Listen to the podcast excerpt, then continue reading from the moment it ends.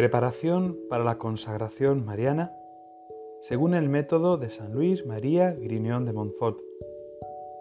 Entregarnos por entero a María para ser todo de Dios. Llegamos en este día al último de la serie de 33 días que empezamos para prepararnos a la consagración mariana. Ha sido un camino en el cual hemos intentado vaciarnos de nosotros mismos, crecer en el conocimiento propio en el fondo para detestarnos, para no poner en nuestras fuerzas nuestra confianza, crecer en el conocimiento de María y en esta última semana acercarnos a Jesucristo. En este último día, San Luis María Grignon de Montfort nos invita a que consideremos cómo en la Eucaristía está realmente Jesucristo. En realidad, esta devoción de la consagración mariana es altamente eucarística porque reconociendo la presencia real de Jesucristo en el Santísimo Sacramento, ¿cómo no le buscaremos? ¿Cómo no le adoraremos? ¿Cómo no querremos llevar hasta las últimas consecuencias el hacer de nuestra vida una auténtica Eucaristía? Hoy nos hace contemplar San Luis María Grignon de Montfort en el capítulo 11 del libro cuarto de la Imitación de Cristo. Leemos allí. Oh dulcísimo Señor Jesús, cuánta es la dulzura del alma devota que se regala contigo en tu banquete, donde no se le presenta otro manjar que a su único amado, apetecible sobre todos los deseos de su corazón. Sería ciertamente muy dulce para mí derramar en tu presencia abundancia de lágrimas afectuosas y regar con ellas tus pies, como la piadosa Magdalena. Mas, ¿dónde está ahora esta devoción? ¿Dónde el copioso derramamiento de lágrimas devotas? Por cierto, en tu presencia y en la de tus santos ángeles, todo mi corazón debería encenderse y llorar de gozo, porque en el sacramento te tengo verdaderamente presente, aunque cubierto bajo otra apariencia.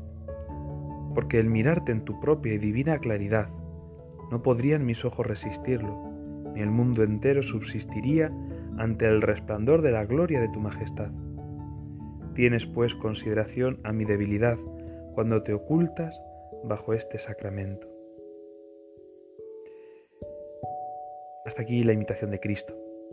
Ciertamente sería algo pues completamente desmesurado que llegáramos a descubrir realmente el rostro del Señor. Si pudiéramos contemplarlo ahora en la gloria, no lo podríamos resistir. Sería algo que, nos llenaría de tanto gozo que quizás de, la pura alegría pues nos faltase hasta, hasta la vida.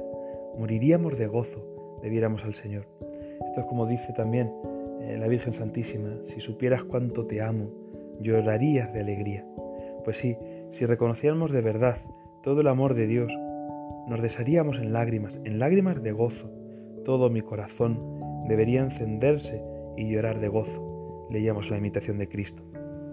Pero también es verdad que muchas veces lo que nosotros desearíamos es poder contemplar un poco el rostro humano del Señor.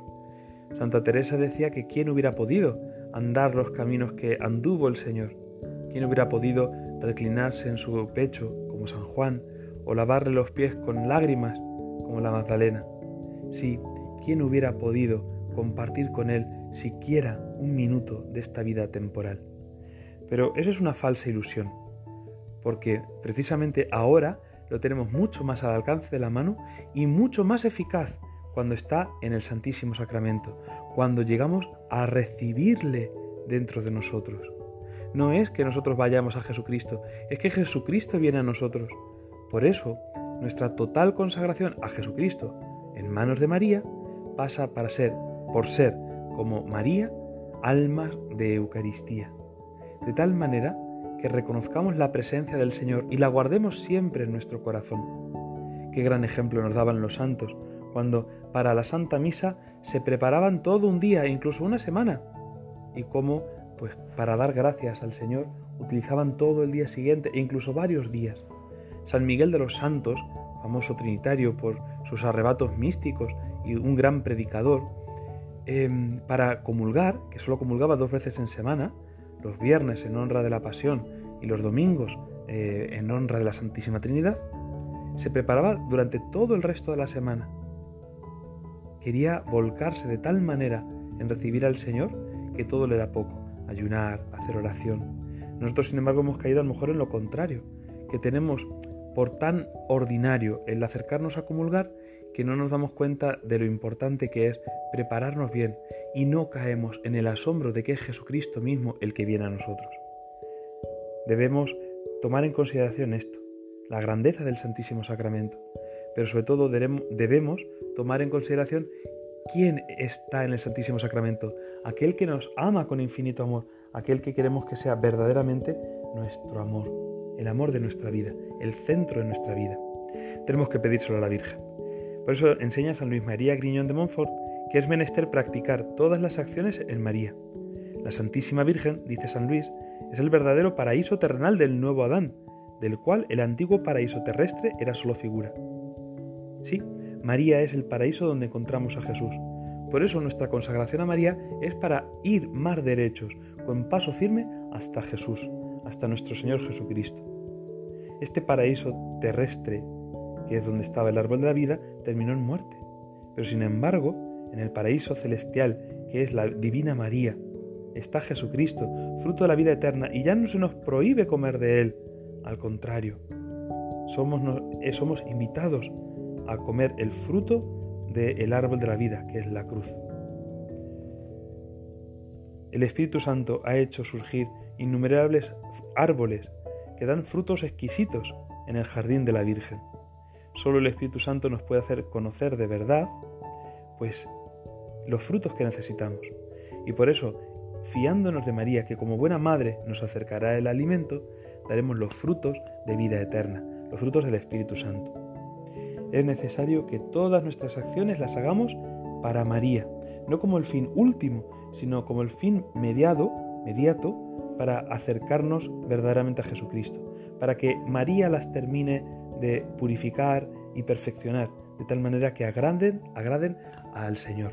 Por eso, para hacer todas nuestras acciones para María, debemos para María defender sus privilegios, honrarla pública y privadamente. Debemos, en definitiva, vivir como siervos y caballeros del ejército de sus esclavos, de sus siervos, de los que están a su disposición. Preparémonos de todo corazón para nuestra consagración de mañana. En realidad no vamos a hacer nada más que hacer un punto de inflexión en nuestra vida para a partir de ahora encaminarnos con paso firme hacer todas las cosas con mayor corazón. Tendremos que pedirle una y otra vez a la Virgen Santísima que nos vaya enseñando a que esto se realice en nosotros. Debemos entrar en el jardín de María y esto no se hace de, golpe, sino que es un día tras otro, incesantemente, hasta que al final de nuestras vidas podamos ser recibidos en el jardín del cielo. Pidámosle de todo corazón a la Virgen Santísima que nos prepare ella misma para que mañana nos entreguemos de verdad, con sinceridad, a darle gracias, a darle gloria, a hacer todas las cosas por María, en María, para María, para mayor gloria de Dios. Dios te salve María, hija de Dios Padre. Dios te salve María, Madre de Dios Hijo. Dios te salve María, templo y sagrario de la Santísima Trinidad. Contigo alabamos y glorificamos a la Trinidad Beatísima, de la cual eres templo y sagrario. Gloria al Padre, al Hijo y al Espíritu Santo, como era en el principio, ahora y siempre, por los siglos de los siglos. Amén. Ave María Purísima, sin pecado concebida.